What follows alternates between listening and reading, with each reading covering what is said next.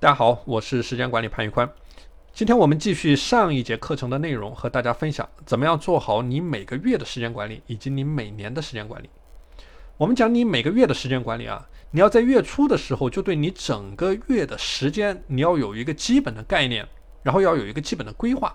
那么首先，我们讲这个规划，它分成几个方面。第一个方面就是你要去规划你可以预见的这件事情，就你知道这些事情一定会发生。比如说你在某一天，你在这个十一月二十一号这一天有一个会议，你要在十一月二十二号那一天有一个考试，或者说你要在哪一天体检，你要在哪一天锻炼，这个都是你可以预见会发生的事情。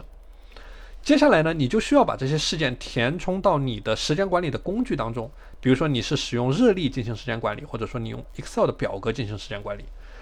我们讲啊，除了可以预见的事情，你也要去识别出你这个月，比如说你在十二月份最重要的事情，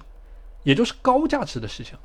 而这些事情呢，通常就是我们所谓的难点，你需要解决的问题。那么有几件事情，就是说，哎，比如说你识别出来这几件事情是我这个月一定要完成的，我就是想尽一切办法我也要完成。那你就可以把这些事情去设立为你的 KPI。比如说你这个月的赚钱目标啊，我这个月要赚一万块钱，我下个月要赚两万块钱啊，这个事情就是你一定要完成的事情啊，这个是对于你来说比较重要的事情。我们讲不要去寄希望于下个月，很多人他。总是寄希望于下个月，然后给自己列了非常多的呃长期的目标、三年的目标、五年的目标，那其实完全没有必要。你所需要做的就是现如今耳目下，你这一个月能够做什么？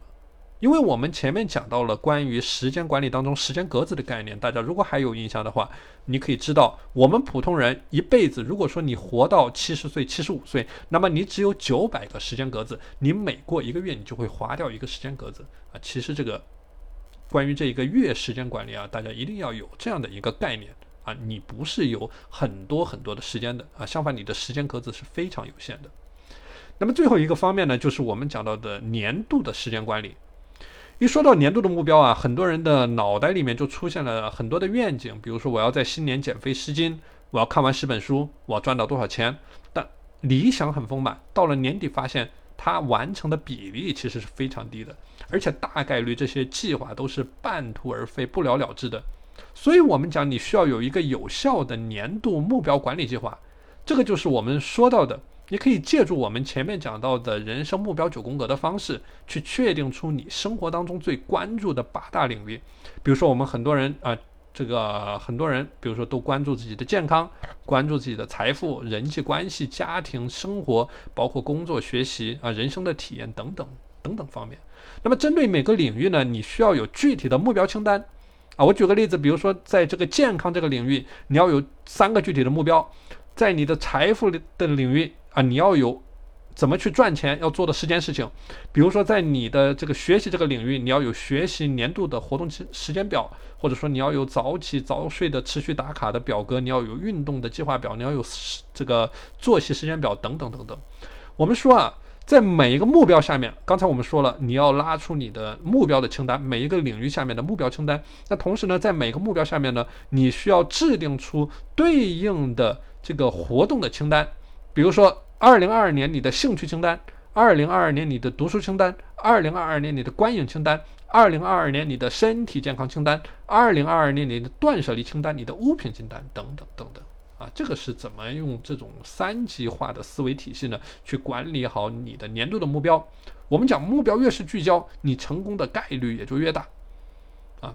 那么有了这样的一个基本的目标管理体系的同时呢，你也可以尝试去建立你的时间开销记录。然后和你的目标管理结合起来，每天回顾去持续的优化，用这种项目管理的思路对时间的花费进行一个定期的分析，就说我花在这上面的时间究竟值不值，然后有没有可以改善、可以提升的空间。